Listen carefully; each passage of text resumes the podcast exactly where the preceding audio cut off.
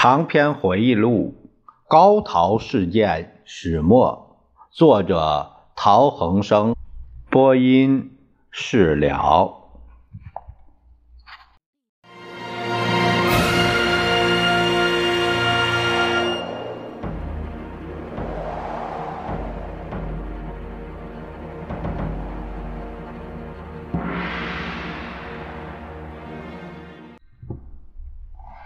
这一节我们来读一下这部书《高陶事件始末》作者陶恒生先生的自序，啊，看看他对于这部书呃是怎样一个认和感想。他说啊，在从一九三一年九一八事变到一九三七年七七抗战这六年间。日本苦心积虑、意欲图中国的野心日益明显。从一九三二年的幺二八淞沪之战三月伪满登场，一九三三年热河进兵、山海关陷敌导致塘沽协议，一九三五年天津暗杀案引出和梅协议，到日本提出。广田三原则，企图促使华北五省脱离中央的华北自治运动等种种伤害我国的行为，其直欲割裂中国版图，然后分而治之的阴谋暴露无遗。日本施予中国日甚一日的政治羞辱与军事压力，引起中国朝野一致同仇敌忾，人们日益高涨的反日情绪达到拼头颅、洒热血、不惜一战的程度。一九三七年七月七日，日本驻屯军部队在北平市郊卢沟桥挑起事端，七七事变。语言爆发，中国在日军节节进迫之下展开全面抗战。日军侵华之初曾扬言三个月内灭亡中国，不料在中国战场遭到国军的强烈抵抗，造成惨重伤亡。日本政府见军队陷入泥沼，逆欲抽腿，遂改用和谈谋略。冀求早日结束战争。中国方面，上海、南京、广州相继失守，德使陶德曼斡旋失败，军事濒临严重逆转，国家大局危疑震撼之际，也出现透过谈判解决战事，以减少人民生灵涂炭之苦的论调。在一些忧心忡忡的学者谏言之下，党政当局。遂有派人密访上海、香港，甚至深入敌营谋求和谈的举动。先父陶希圣自1931年8月起应聘回母校北京大学任法学院教授，同时在北平多间大学兼课。1937年初任法学院政治系主任。他也是抗战初期主张对日本以谈判谋求和平的一份子。他认为，任何战争必有结束的一天，交战国通过谈判以结束战争乃是正常之事。如果交战双方势均力敌，则谈和绝非一方投降。因此，在当前中国尚未战败的情势下，应当设法从速打开中日谈判之门。父亲于七七事变后应邀兼程上庐山参加谈话会，旋即加入侍从室从事国际宣传工作，又任军事委员会参事。一九三八年一月奉命在汉口创办文艺研究会，七月国民参政会在汉口成立。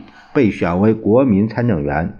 十二月十九日，父亲随国民党副总裁汪兆铭，也就是京汪精卫，出走河内，后居香港。一九三九年八月二十六日，转赴上海。十一月起，参与汪伪组织的与日本和谈代表谈判两个月之久，终于洞悉日本妄图诱降及灭亡中国的阴谋与野心，因对中日和平运动彻底失望而决定脱离。十二月十三日，先母万冰如夫人断然采取逆向行动。亲携子女五人前往上海，希能以此掩护父亲离开上海。此时，重庆方面亦正透过杜月笙先生设法营救。一九四零年一月三日，父亲与高宗武先生潜离上海，前往香港。十三日，母亲带了晋生、范申。两地离沪赴港，自此，秦勋杰、泰来哥及笔者在上海之行动，即受汪组织特务机关七十六号监视。二十一日，万墨林先生亲自策划，掩护我姐弟三人安全登船离沪。二十二日，香港《大公报》揭露汪日密约及福建。这在当年是一件震惊中外的大新闻。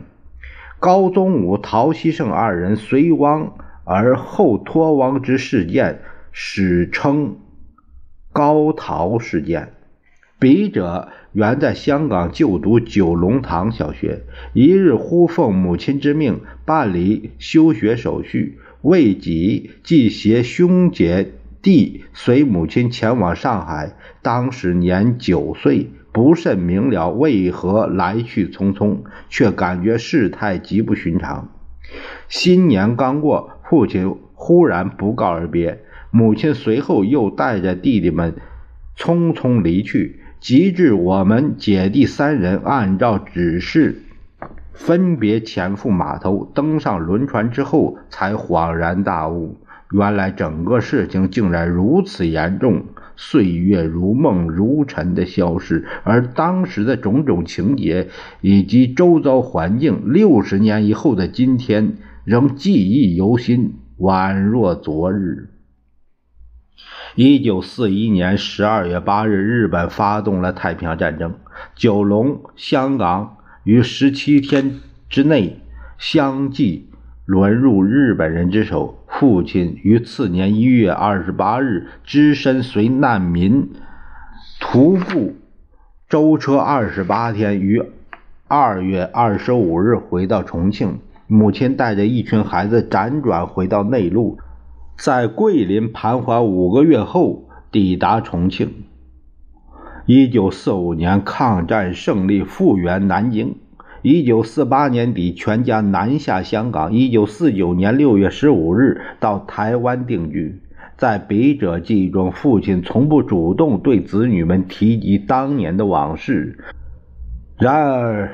抚今追昔，已在大陆逝去的秦勋杰，现居海外的泰来哥与笔者三人，当年共同度过的这一段难忘经历，已经在我们的生命旅程线上深深烙下了不可磨灭的共同印记。一九八八年六月二十七日，父亲在台北逝世，享寿九十一岁。自1991年起，泰来哥开始编写父亲年表，亲自利用计算机打字达25万字以上，参阅资料十余种，既包括父亲的潮流与点滴、夏虫与冰录、八十自序、西圣日记（ 1948年到1949年），中国之分裂与统一。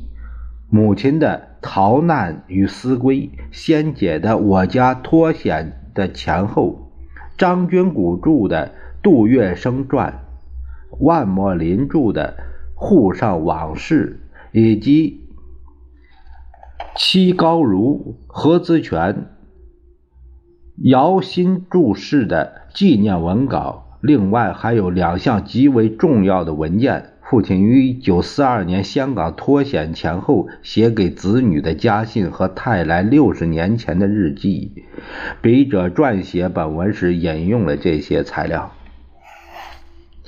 一九九一年八月，任教北京师范大学的父亲，北大学生何姿全先生，将父亲于民国一九三九年、一九四九年间从香港写给他的亲笔原件二十七封全部寄交当时在香港中文大学任教的四弟晋生。这些信件反映了父亲在这事件前后内心的彷徨、焦虑与挣扎。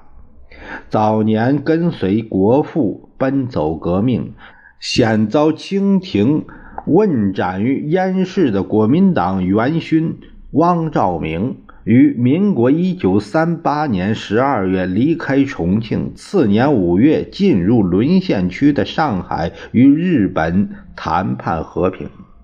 一九四零年三月，在南京成立了一个与重庆使用同一国号旗帜、标榜同一主义的政权，在大片。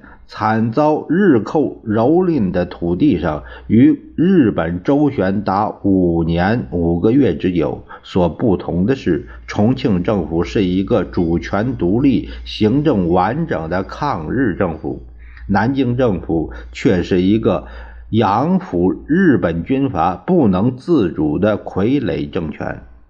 汪精卫一生的。功过起落，史家自有公论。数十年来，建筑、历史著作和传记刊物之叙述与评论极多。高陶事件属于汪日谋和历史的一部分，因此每一部相关著作对这个事件的缘由经过几乎都有所深论。然而，陶氏后代对于这一段六十年前震惊中外的事件，却绝少出面加以说明、补充、交代或者澄清。笔者既然身为当年在上海鲜被落为人质的三姐弟之一，长久以来就有将身历其境的记忆，以及一些从未发表的先父。信件等以文字公诸于世的心愿，然而迟至年前退休之后，时有时间整理成文。十余年来，笔者于酝酿作文期间，曾阅读多位知名学者的研究著作、当事人的回忆录，以及事件前后香港、重庆出版的报章杂志。用以印证相关人物、时间、地点，弥补个人资料之不足，从而试图将此六十年前一段公案之来龙去脉做以清晰完整的重现，仅供研究现代史及先父生平的学者和有关人士参考。笔者在书中有时称先父为父亲，有时竟称他为陶希圣，有时则混合称之。读过我初稿的亲友之中，有人认为不妥，建议应加统一。笔者曾试过，或完全称父亲，或者都称陶希圣，结果两者仍然有不通不妥之处，最后还是恢复原状。笔者乃自定一个称呼的原则是：凡叙述历史者，直呼其名；凡涉及家事者，一律称父亲。读者。若仍觉不通不妥，幸见谅之。最后有必要附带说明者，笔者从事工程技术，初无专研历史之训练，故于史料之搜索、选取与引用，难免有专业不足之处。再者，由于是写自己的事，是写父亲的事。欲求下笔绝对冷僻客观，恐怕很难完全能够做得到。但是笔者愿尽量以放大格局而力求公正、实事求是、不加掩饰的写作态度来处理本文内容，耿耿诚心，尚请读者垂查。笔者在台湾、大陆、香港及美国搜寻资料。承蒙许多热心人士的帮助，得以顺利阅读大量宝贵书籍文件。书中若有错漏失当之处，自当由笔者负全部责任。陶恒生，一九九八年十二月十日于旧金山。